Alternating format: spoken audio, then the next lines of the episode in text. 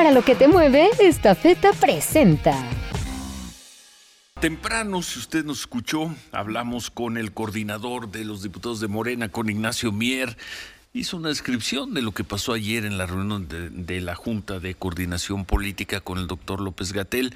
Dijo que pues no sé, estaba, no se respetaron los acuerdos, que había personas que no se habían registrado ahí en la sala, que se querían tocar otros temas, en fin, y que él, él, fue quien decidió suspender, más o menos a los 30 minutos de iniciada, la, esta sesión con el doctor López Gatel.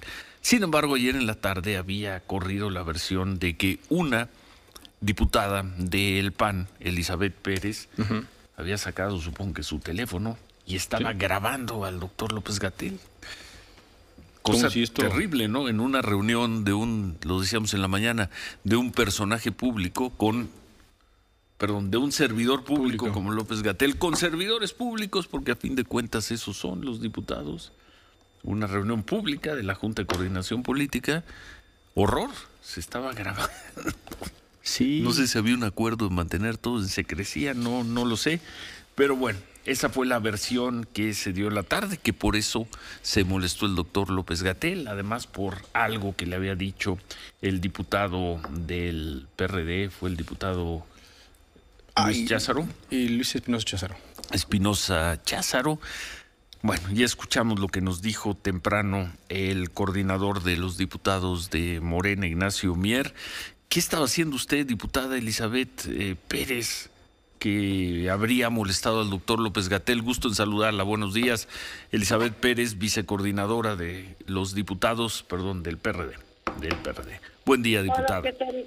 Hola, ¿qué tal? Buen día. Buen día a ti y a todo tu auditorio y a quienes te acompañan en la mesa. Este, Buen día, ¿Qué estábamos haciendo? Pues simplemente eh, estaba mi coordinador de fracción parlamentaria cuestionando directamente al subsecretario Hugo López Gatel sobre el mal manejo de la pandemia y yo lo que estaba haciendo era leyendo un eh, comunicado que hizo la Organización Mundial de la Salud el 6 de abril del 2020 al respecto del uso de mascarillo cubrebocas. Eso era lo que estaba sucediendo en ese momento y más bien eh, en el momento en el que mi coordinador Luis Cházaro hace una pregunta o una serie de preguntas eh, al subsecretario sobre el tema del manejo de la pandemia, pues entiendo que probablemente todas juntas o alguna de ellas le incomodaron, que tuvo que utilizar este pretexto de que yo en lo particular le estaba grabando para salir por la tangente y no contestar absolutamente nada de lo que se le estaba cuestionando. ¿Y se levantó y se fue? ¿O el señor Ignacio Mier dijo ya terminamos aquí la sesión? No, de hecho lo que sucedió fue que me increpó a mí el subsecretario este y, y aquí hay que hacer un paréntesis, hay tres poderes de la República, uno de ellos es el legislativo, es un poder autónomo y por supuesto que el subsecretario no está por encima de un poder ¿A qué se refiere con que la increpó?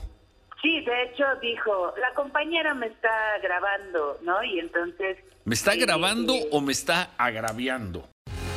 Esta feta, la empresa orgullosamente mexicana, se encuentra este año celebrando 42 años de llevar soluciones logísticas y de negocios a toda la República Mexicana y más de 200 destinos en todo el mundo. Esta feta, para lo que te mueve.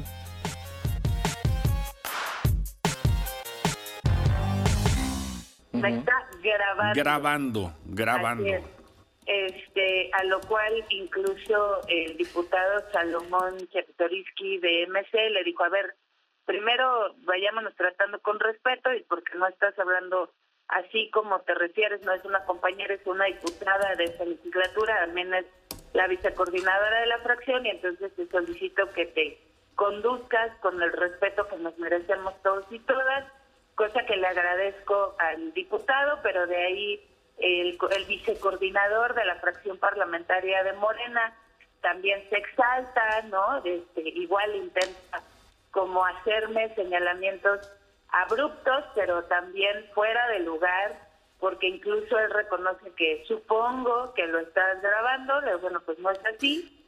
Este, mi coordinador les dice, oigan, eh, no les voy a permitir que se pongan así con la vicecoordinadora. Yo también les dije, eh, somos pares, somos iguales, ustedes no tienen por qué intentar eh, reconvenirme, ni mucho menos máxima cuando las sesiones son públicas, primero, y segundo, eso que suponen que estaba sucediendo no estaba sucediendo.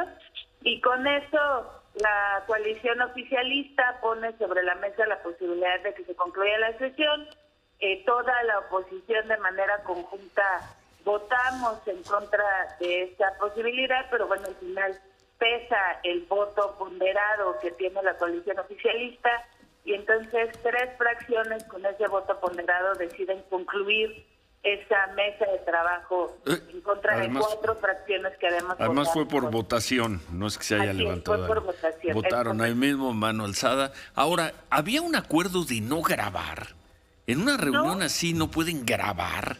Pues, ¿qué, qué, es, qué, es, qué, qué, qué dicen? Iban ¿Qué discuten? ¿Qué platican? Iba a hablar el doctor López Gatel de su expediente médico. no sé si tiene un problema de meniscos en la rodilla o qué sé yo, como para que no se, para que no se pueda grabar. No, no sé qué pues tema iban a tocar unos diputados con un eh, subsecretario del gobierno federal que no pueda grabarse. No, no pues, entiendo. No, no, no hay un acuerdo tal cual. Entonces, ¿cuál era el problema? ¿Por qué le reclamaban a usted que estuviera grabando? Pues mira, la verdad no lo sé. Te voy a comentar incluso, quien entró con cámaras a la sesión fue exactamente el subsecretario. Se preguntó abiertamente, ¿se va a grabar la sesión? Eh, digo, porque si es así, eh, eh, el subsecretario entra con cámaras, no tenemos problema, que entre también la Cámara del Congreso. Él dijo, eh, no, yo retiro mi cámara, ah, bueno, pero en ningún momento se dijo, no, no se puede grabar ni nada por el estilo, digo, estamos en una... Y entonces, si, si no se había dicho que no se podía grabar, ¿por qué le reclamaron a usted que estaba grabando? Me imagino que con su teléfono.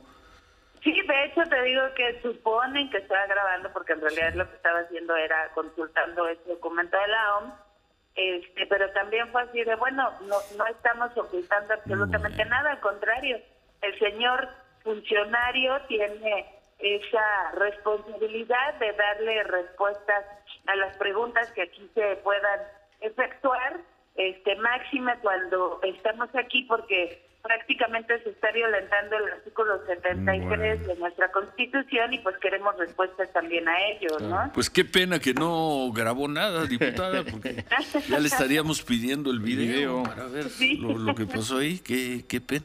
Entonces fue lo que ocurrió, nos dijo hace unos momentos el diputado Mier que él confía en que se pueda restablecer el diálogo y esta reunión se pueda retomar en enero. Exacto. Pues difícil, ¿no? Y además en la Junta de Coordinación Política, no ante comisiones y no ante el Pleno.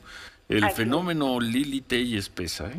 Sí, claro. Pesa, pesa. Mira, déjame comentarte un poco, eh, probablemente el tema de la molestia es que sale de la zona de confort a la que está acostumbrada el subsecretario en sus conferencias vespertinas que daba durante meses atrás en el transcurso de la pandemia para hoy enfrentarse con preguntas que incluso se le explicó que no eran propiamente de una fracción o de un partido político, eran preguntas que se habían escuchado de la ciudadanía y que nosotros lo único que hacíamos era nuestro trabajo, trasladar lo que de la ciudadanía se cuestiona al manejo de la pandemia a este espacio que es Junta de Coordinación Política de un órgano autónomo de uno de los tres poderes de la República, en el cual no está por encima de este un subsecretario de segundo nivel como es Pues muchas gracias, muchas gracias por la descripción, diputada.